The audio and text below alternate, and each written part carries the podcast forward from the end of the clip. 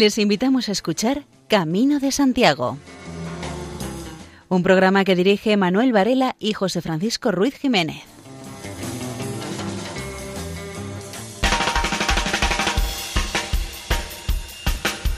Reciban un saludo al comienzo de este programa en un día tan especial, y no solo en el calendario litúrgico, sino en nuestras vidas presentes y futuras. Y quien me saluda es María José López en la locución, Luis Miguel Gálvez en la parte técnica, José Francisco Ruiz Jiménez a cargo de la supervisión y Manuel Antonio Varela que les habla.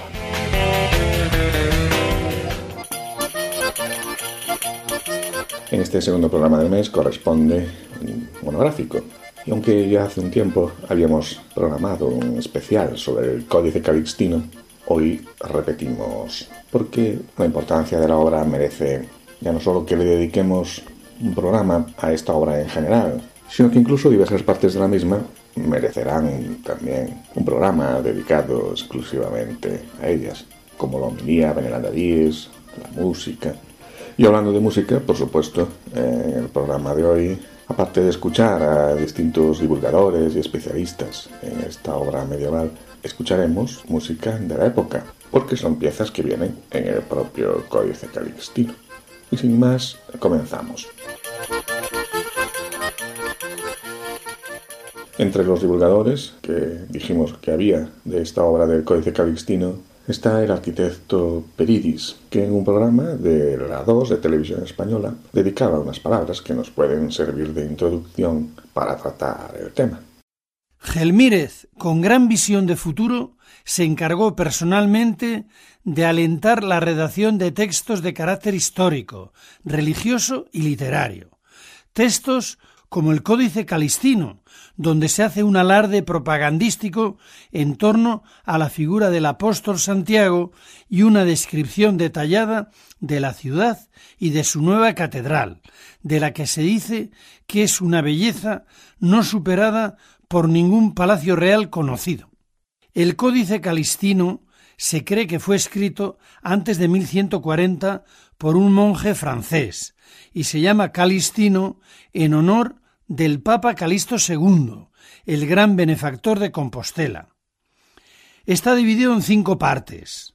La última es una guía para los peregrinos, donde se les dan consejos prácticos y se les avisa de los innumerables peligros que pueden encontrar en el camino.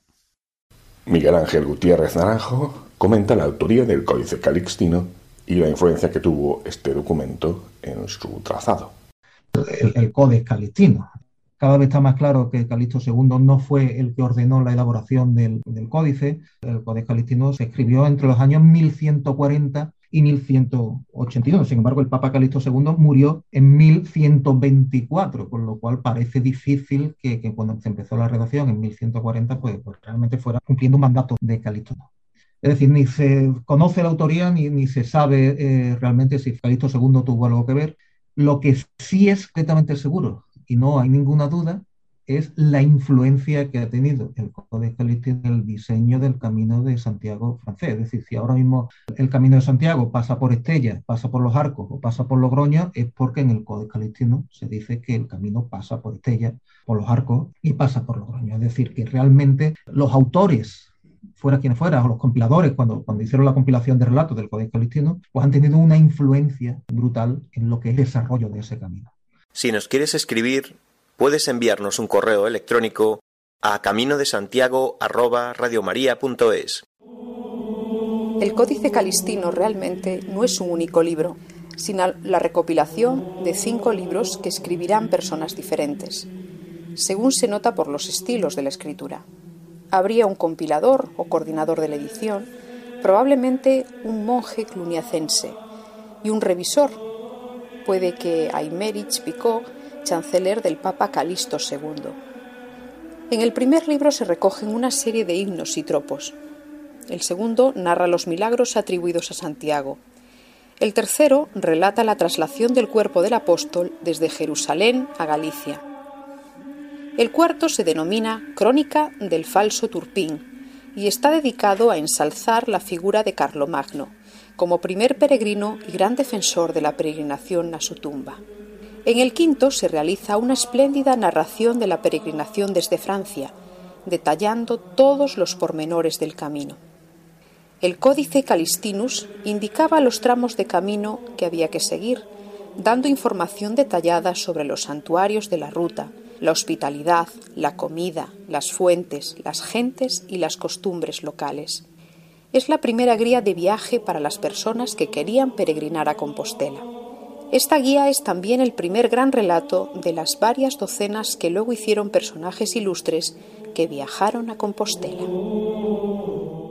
Y tras esta explicación, a cargo de María José López, será ahora el ex deán de la Catedral de Santiago, José María Díaz, que nos dé alguna información más sobre las cinco partes del Códice Calixtino. El Códice Calixtino responde a todas las necesidades del momento.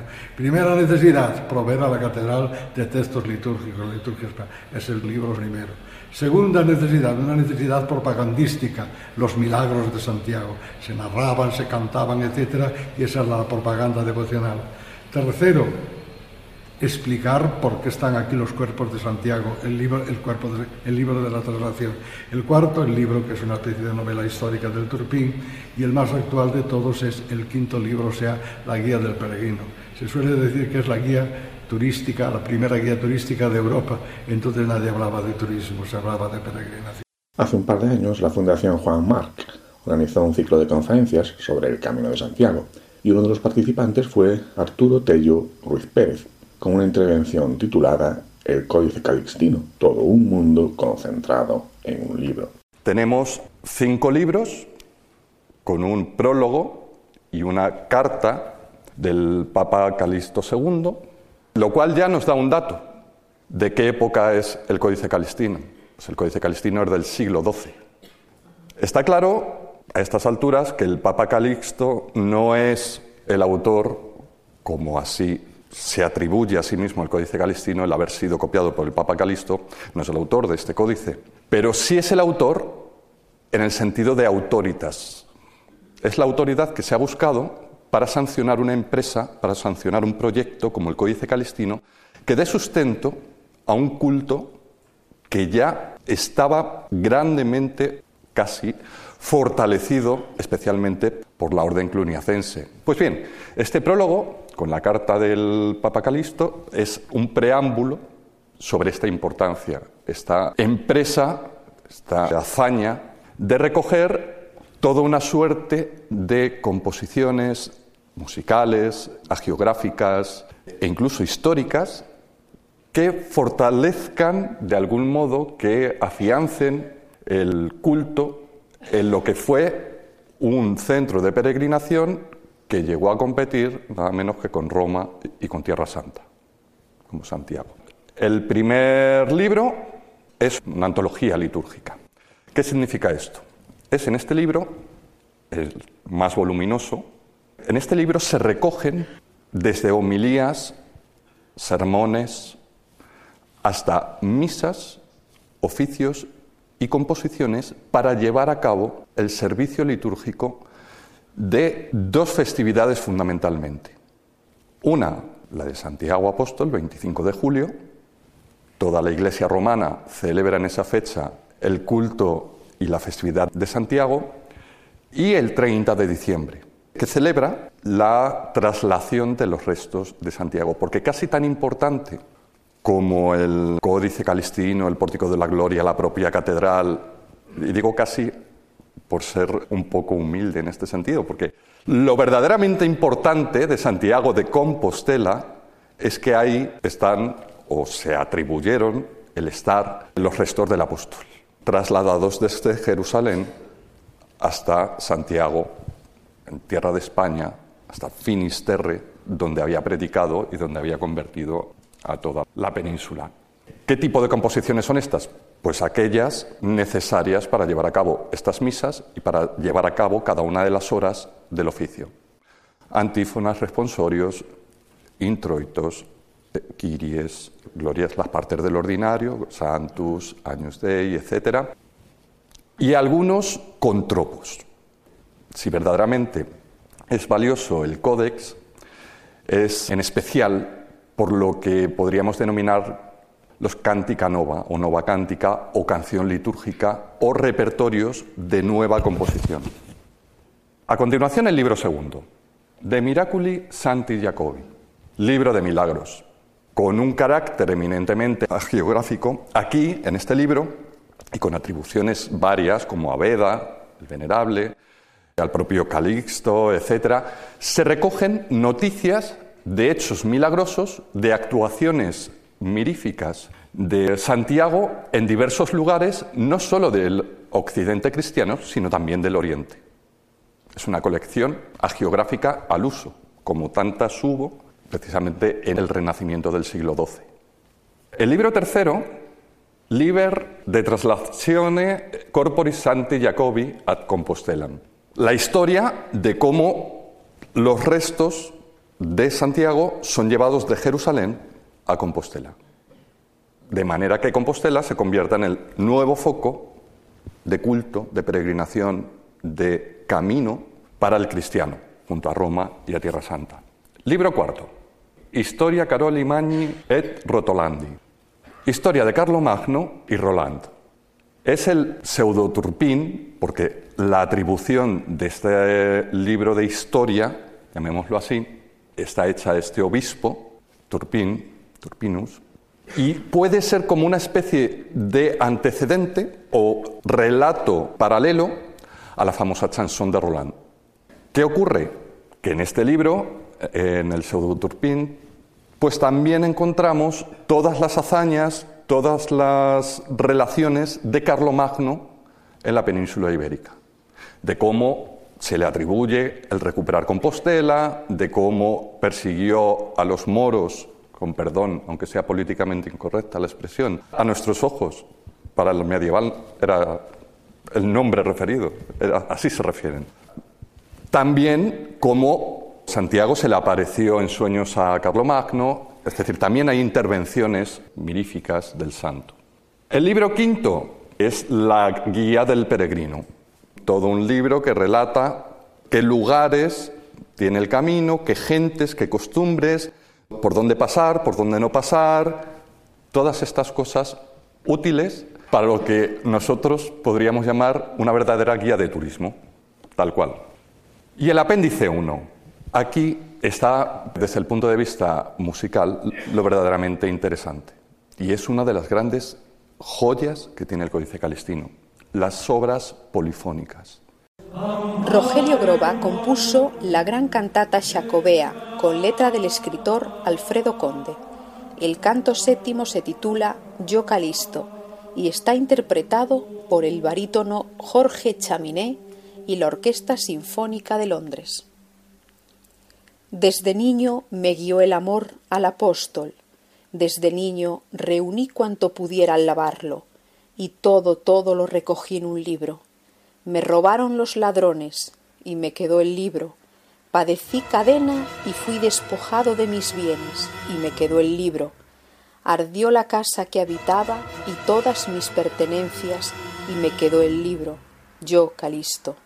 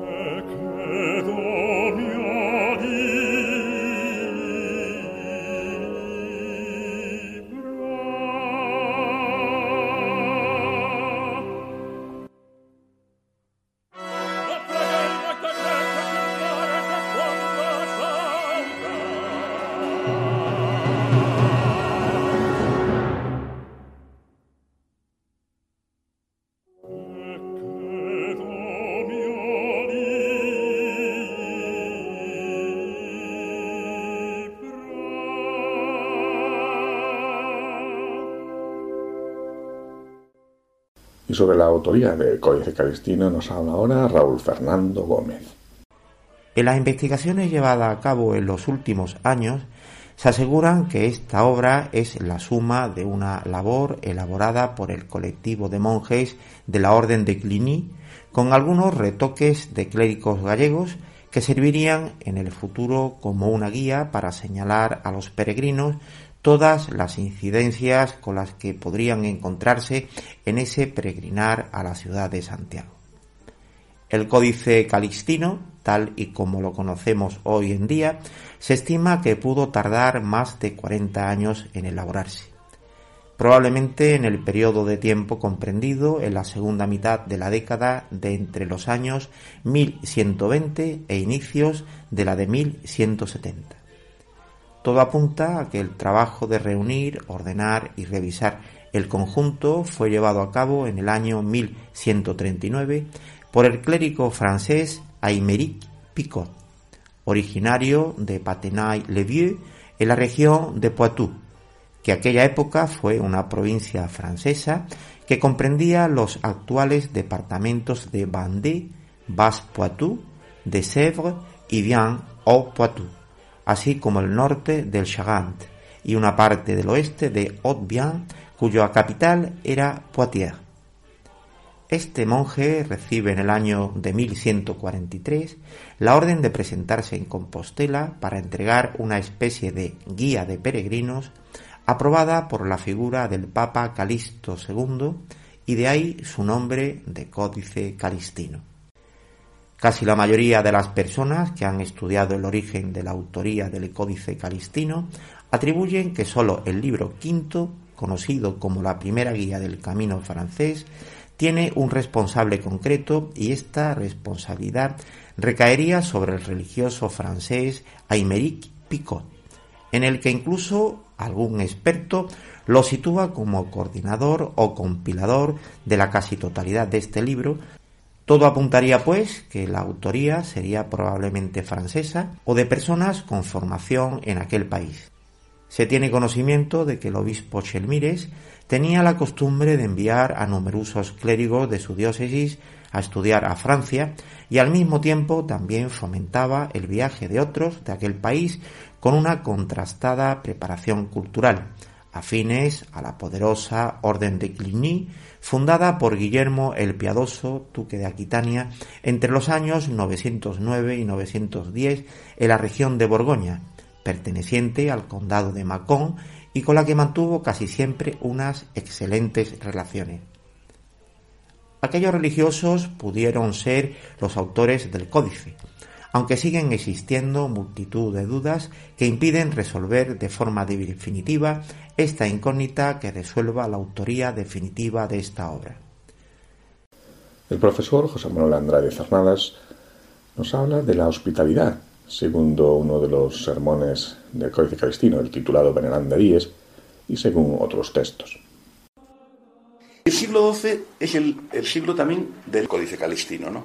Bueno, ¿qué dice en este mismo siglo este trascendental libro sobre la peregrinación? Bueno, en contra de lo que pueda pensarse sobre la peregrinación y sobre la hospitalidad, no es demasiado enjundioso en datos. Sí lo es la guía del peregrino, por razones obvias, donde da una selección parca, por otro lado, de los grandes hospitales del mundo, entre los que está el de Santa Cristina de Somport y el de Santiago, por supuesto, un, hospital no monástico, sino podemos considerarlo como diocesano, y además se refiere al propio espacio catedralicio como espacio de hospitalidad, como espacio de alojamiento, como espacio incluso para pasar la noche, como es bien sabido.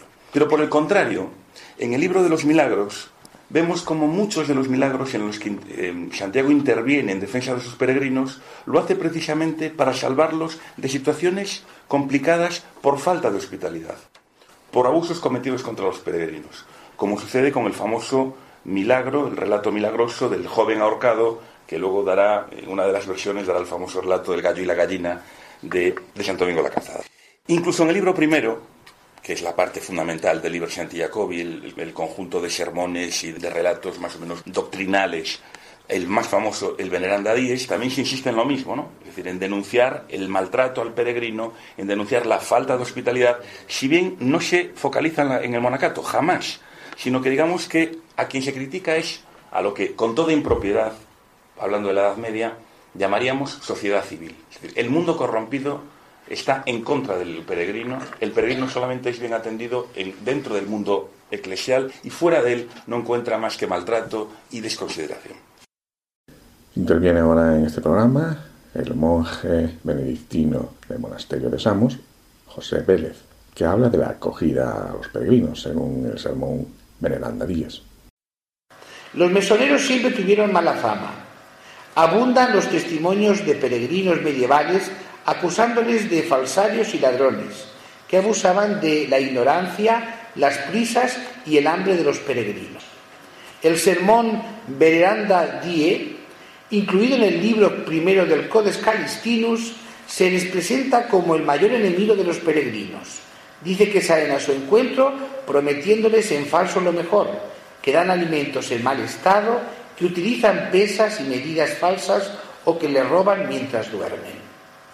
A veces estos servicios privados eran ofrecidos por familias particulares que invitaban a los peregrinos a alojarse en su casa a cambio de dinero o de un producto.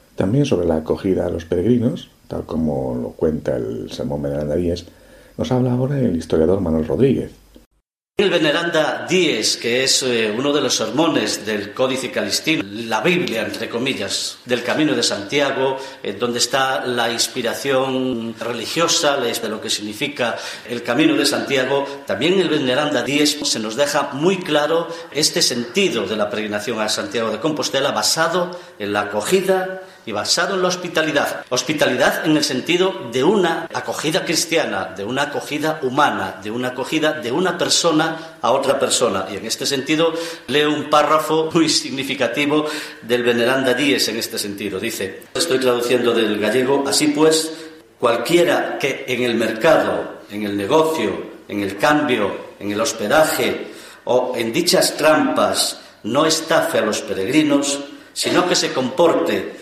correctamente con ellos, sin duda recibirá del Señor aquí y en el futuro la recompensa. Y quien quiera que los estafe o les quite algo por robo, pillaje u otra clase de trampa, sin duda tendrá parte con Datán y Abirón y el demonio. Y otra cosa más de Veneranda Díez del sermón este del libro primero del Códice Calistino. Alégrense los que trataron correctamente en todos sus negocios a los peregrinos de su camino. Por un lado está muy claro en el Nuevo Testamento, clarísimo, y por otro lado está muy claro en el propio Códice Calistino, en el libro de Santiago.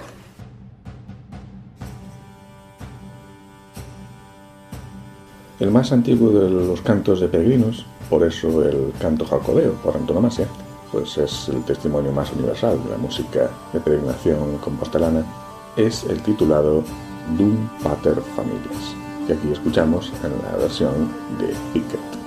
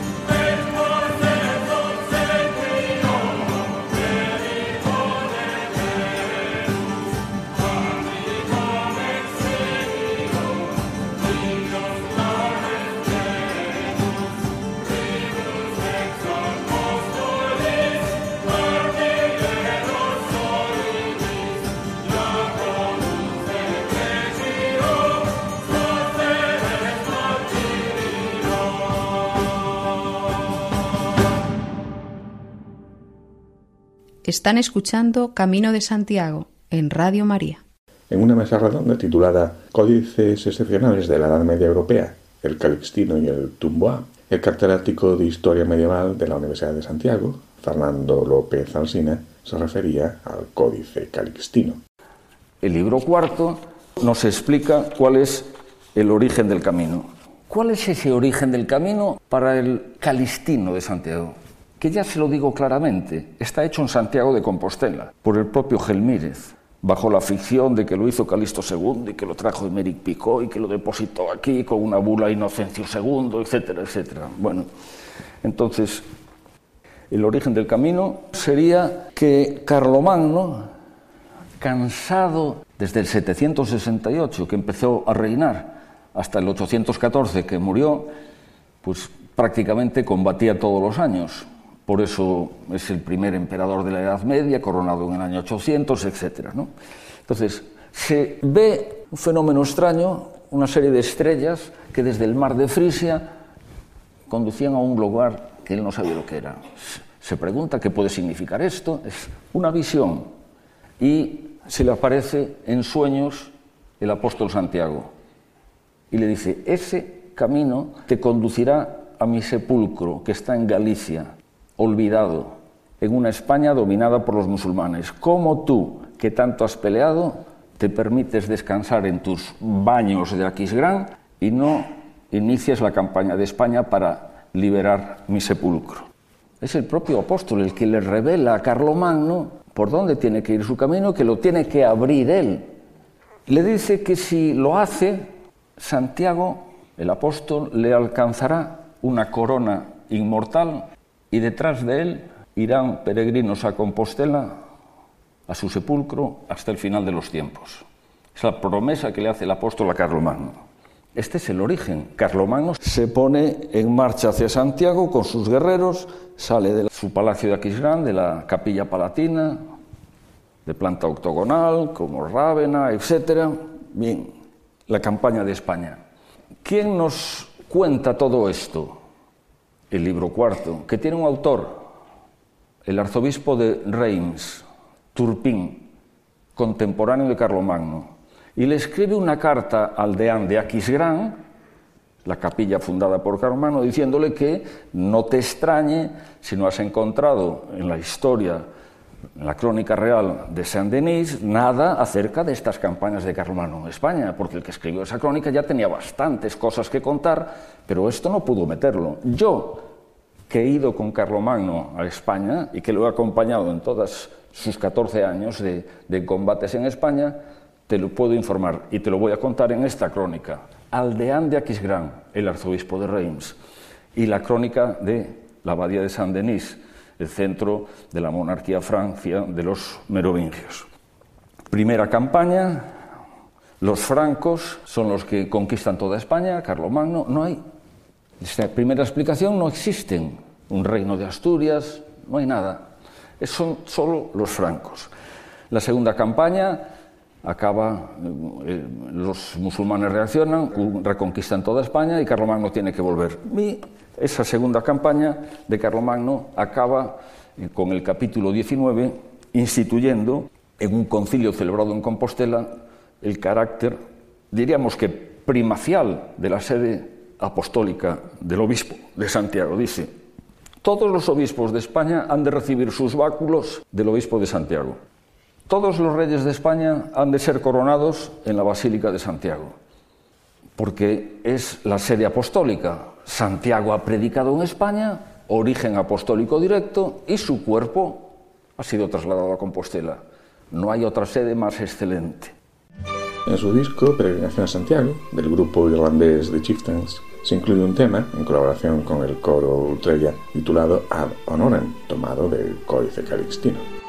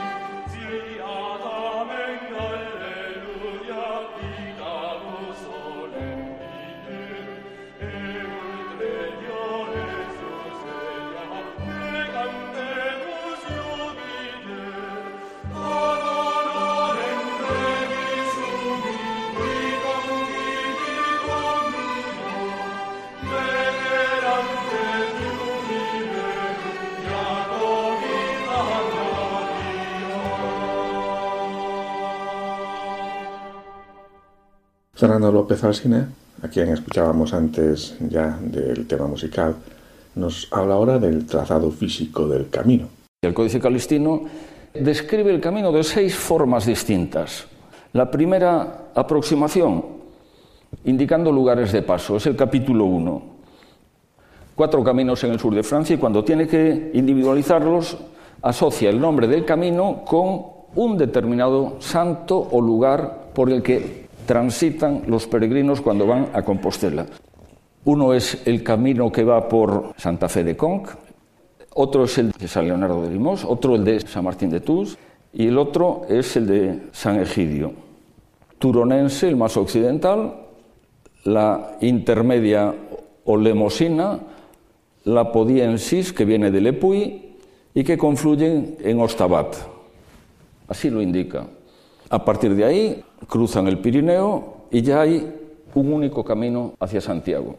Pero al mismo tiempo dice que hay un cuarto camino que es el que viene de Saint-Gilles, que estaría al lado de Arles y que viene a cruzar el Pirineo en Somport, entra por Aragón y en Puente la Reina confluye con el otro. ¿Cómo los caracteriza? Indicando puntos de paso, por dónde van. Menciona 16 puntos de paso lugares de culto, ciudades, puertos de montaña en los Pirineos. El especialista en historia medieval, Fernando López Alsina, nos cuenta cuáles eran las etapas del Camino de Santiago, según el Códice Calixtino. Enumera una serie de etapas por las que tiene que, se supone que hacer noche el peregrino, pero estas etapas solo las inicia, realmente aquí hay un cambio de concepto, justo al pie de los puertos pirenaicos, pero en la, vertiente que, como dice el calistino, da a Gascuña, no en la española. El Somport y el San Jean de Piedeport. Ahí empiezan las etapas hasta Santiago. Nos habla de 13 jornadas. La primera en San Michel, al pie del Port de Cis, la segunda ya pasado el puerto en Biscarret, la tercera Pamplona, la cuarta Estella, Ahora aquí están apareciendo ya los hitos del camino llamado francés. La quinta, Nájera. La siguiente es Burgos. Al llegar a Burgos, ahí ya nos habla de que hay algunas etapas que son largas y que otras son cortas. De otras no dice nada. Y las que son largas dice que son para hacer con caballerías. Bueno, una indicación de que hay todo tipo de peregrinos. Los hay que van a pie y los hay que van con caballería. Y dice, y esto para que el peregrino pueda calcular los gastos de viaje. De Burgos va a Fromista, a Sagún, de Sagún a León, de León al puerto del Rabanal. Desde ahí nos lleva a Villafranca, el Bierzo, a Triacastela, de Triacastela a Palas, ya en Galicia, y de Palas hasta Santiago. Por ejemplo, esta última etapa, Palas-Santiago de Compostela, son 65 kilómetros, que no está nada mal, no dice que sea corta ni larga, debe ser una de las normales. En cualquier caso, se ve claramente que una cosa son los caminos al norte de los Pirineos y otra cosa son los caminos en la península, una vez que se han cruzado los puertos. Ahí hay matices, ¿no? Y desde Puente la Reina ya solo hay un camino, y finalmente, Fernández López Alsina nos habla de las localidades mencionadas en el Códice Calixtino. Pueblos importantes, con el criterio del siglo XII, casi todos ellos identificables hoy. 62 pueblos mencionan. Si calculamos pues 650 kilómetros a los Pirineos, más o menos, estaríamos hablando de un pueblo cada 10 kilómetros aproximadamente, ¿no? Habla una y otra vez del Camino de Santiago, de la vía jacobea que se va desde el puerto del Sompor hasta Puente la Reina, del otro Camino de Santiago, y nos menciona estos lugares. Los que son final de etapa, final de jornada, aparecen aquí como importantes, pero en el medio aparecen otros que van fijando con mayor precisión por dónde iba ese Camino de Santiago. Nos dice algunas cosas curiosas sobre alguno de estos pueblos por los que pasan importantes. No solo son pueblos, son puertos de montaña. Aparecen los dos puertos de los Pirineos, pero también la entrada y la salida del Bierzo, con sus puertos, pero también con sus hospitales. El hospital de Roncesvalles, el de Santa Cristina en el Pirineo y el hospital de Cebreiro. Datos interesantes porque estamos en los puntos de más dificultad orográfica para el peregrino. Y de algunos otros da alguna descripción elogiosa normalmente. ¿no? Por ejemplo, de Estella, en Navarra, dice que es una tierra, un lugar fértil en buen pan, óptimo en vino, en carne, en pescado, llena de toda suerte de felicidades. Estella. Lo mismo dice de Carrión, villa industriosa, muy buena, rica en pan, vino, carne y en toda clase de productos. Sahagún, pródigo en toda suerte de bienes, en donde se encuentra el prado en el que clavadas las resplandecientes lanzas de los victoriosos campeones de la gloria del Señor, se dice que florecieron.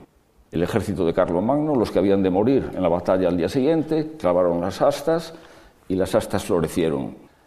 Nos está ya transmitiendo estas creencias, estos recuerdos de campañas de los francos, etc. Sagún.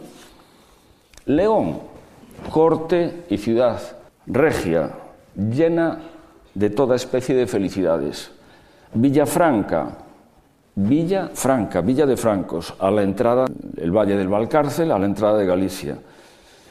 Y finalmente Compostela, excelentísima ciudad del apóstol que posee toda suerte de encantos y tiene en custodia los preciosos restos mortales de Santiago, por lo que se la considera justamente la más feliz y excelsa de todas las ciudades de España breves pinceladas, nada más, pero curioso, en todas estas ha habido barrios de francos, colonias de francos, asentamiento de esos ultrapirenaicos que algunos peregrinos, otros no, normalmente artesanos, mercaderes, etcétera, que se han instalado en estas villas y han contribuido al desarrollo urbano en el camino. Francos.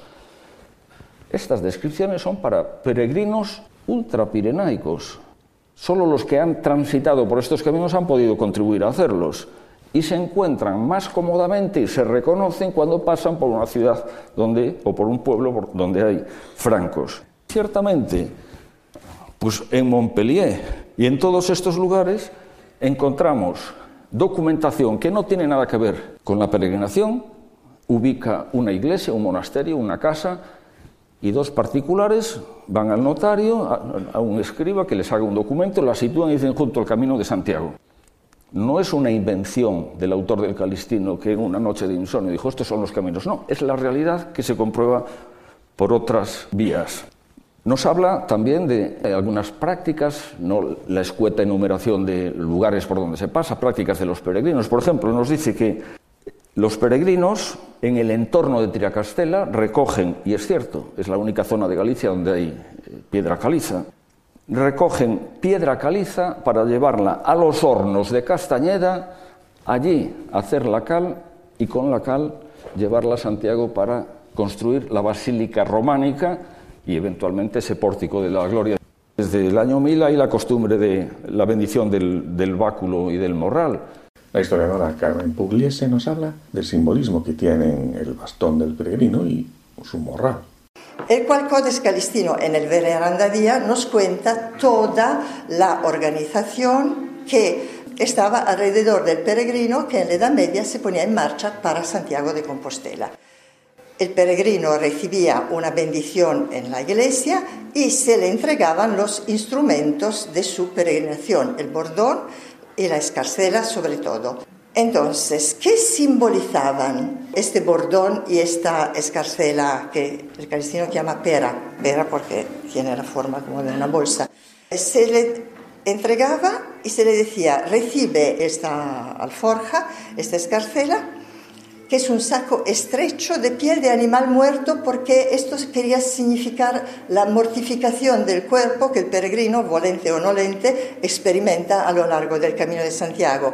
Abierto siempre, esto es un concepto importantísimo, abierto siempre, tanto para dar como para recibir. En el camino de Santiago se realiza una especie de osmosis, de intercambio entre el peregrino y la persona que lo acoge. La, palabra huésped es igual tanto para indicar el uh, acogedor, llamámoslo el hospitalero, que el que es recibido, el peregrino.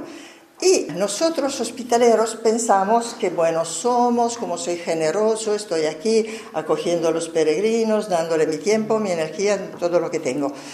Pero es verdad que somos unos privilegiados porque de los peregrinos recibimos muchísimo, recibimos sus emociones, recibimos no solo su cultura y las cosas que nos cuentan que ya hoy en día con los medios de comunicación más o menos eh, conocemos, pero el peregrino a nosotros nos transmite alegría y nos transmite sus emociones que son como un círculo. Yo te doy y tú me das y mientras esto está en marcha va engrandeciendo a las dos personas. Y el bordón, el bordón, el báculo, simbolizaba la fe en la cual el peregrino, si quiere llegar hasta su meta, y no solo en las metas terrenales, sino hasta su meta, tiene que apoyarse siempre.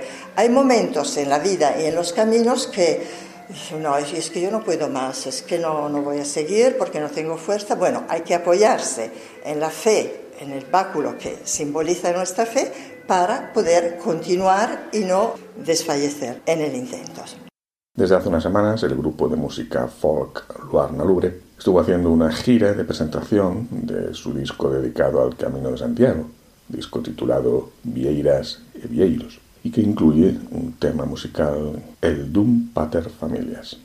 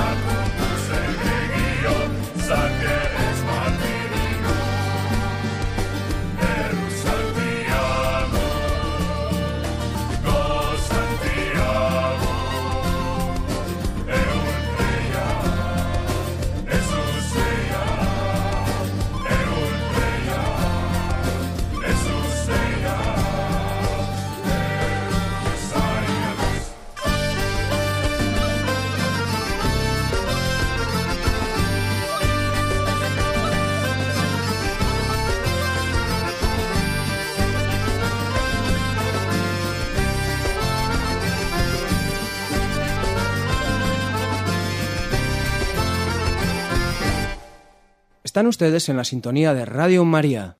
Entre los muchos temas de los que figuran en el Códice Calistino, uno de los que se pueden tratar es el de la higiene, y así lo hace Javier Traité. Eh, una de las partes de este Liber Santiagovic es una guía del peregrino. Se llama Iter pro peregrinis ad Compostelam. Es una guía del peregrino. Realmente la higiene no era tan problemática como nos pensamos. En la guía del peregrino tenemos un montón de información de los ríos que cruzan el camino de Santiago. Es también muy divertida de ver esta guía de ríos, porque prácticamente más de la mitad son mortíferos. Dice, este río no bebas porque este es mortífero, este las aguas son venenosas, este si te comes un pez, un barbo, una anguila o cualquier otro pez que saque de aquí, te mueres seguro o como mínimo enfermas. Son muy peligrosos los ríos. Luego indica también, este es de agua dulce, muy sana para beber. Cuando está hablando de los ríos, en la guía del peregrino, piensa en ellos no para lavarse, sino digamos para beber, para dar de beber a los caballos y para beber las personas. Pero es cierto que los ríos se utilizaban para lavarse Insisto que esto no es lo que dicen en la guía del peregrino, los ríos se mencionan sobre todo a nivel de abrevadero, pero sí que hay un río que se utiliza de forma distinta. Explica en la guía del peregrino, dice, y hay un río llamado Lavacoya, porque en un paraje frondoso por el que pasa, a dos millas de Santiago, los peregrinos de nacionalidad francesa que se dirigían a Santiago se quitaban la ropa y por amor al apóstol solían lavarse no solo sus partes, sino la suciedad de todo su cuerpo. Es decir, que en el siglo XII vemos que todos los peregrinos que llegan por el camino desde el este, cuando llegan a este río, al Lavacoya, en latín es el lavamentula, siendo la méntula las partes íntimas, y se supone que de ahí el nombre, independientemente de que la etimología del río venga de ahí o no. El caso es que este río es el que utilizaban para poco antes de llegar ya a su destino, se lavaban enteros. Esto parece una costumbre peregrina instaurada, que tiene una parte de ritual, pero también tiene la parte básica de higiene, ¿no? Eh, por amor al apóstol, es decir, no vamos a llegar a ver al apóstol hechos un desastre, hechos unos adanes. Esto no tiene mucho sentido, ¿no? No, no, no va en contra de lo que queremos. Nosotros hacemos un sufrimiento, pero no queremos ofenderlo al santo con un aspecto maloliente y desastrado. Entonces la gente se asea. Es una costumbre del peregrino que, pues eso, parece instaurada ya en el siglo XII y que vamos viendo que se va repitiendo. En el momento que llegas a la culminación del viaje, toca un baño en el río. Muy bien, la gente se bañaba en el río. Entonces entiendes que cuando llegan a Santiago ya no están tan purulentos. Pero es que aún así en Santiago tienen más opciones de limpieza. Cuando habla de la fuente de Santiago, dice, se asienta esta fuente sobre tres escalones de piedra que sostienen una hermosísima taza de piedra de forma circular y cóncava a manera de cubeta o cuenco, de tal tamaño que yo calculo que pueden bañarse cómodamente en ella 15 personas. ¿Vale? Yo no creo que se metieran 15 personas a bañarse en esa cubeta. Estaba delante de la catedral, posiblemente ahí se utilizaba como mucho para algún aseo de cuello, axila, beber, refrescarse y tirar. Para poder construir esta fuente, de la que manaba un agua muy dulce, bueno, fresca en verano y tibia en invierno, bueno, fabulosa, el obispo y todas las autoridades de la ciudad tuvieron que restaurar el antiguo acueducto para permitir un gran acceso de agua a la ciudad. Quiero decir que Santiago, en la Edad Media, en el siglo XII, además de esta fuente, estaba llenísima de otras fuentes de abrevaderos, sitios donde, de lavaderos donde uno podía lavar la ropa, lavarse, refrescarse el tema hidráulico no era un problema en Santiago medieval, podía empezar a serlo ya a partir del 13, del 14 sobre todo, cuando la afluencia de peregrinos ya es muy superior, va a tener desperfectos el acueducto y el agua puede ser un problema. El punto es que agua tenían de sobras y sabemos que como mínimo se lavan al río antes de llegar y pues también se lavarán antes de entrar en Santiago, con lo cual yo tampoco creo que la gente que entrara en la Catedral de Santiago oliera tan tan tan tan mal que hiciera falta, pues eso, ¿no? Aquel botafumeiro ahumándolos. Y por hoy nada más sobre el Códice Calistino. Nos despedimos deseándoles una feliz Pascua.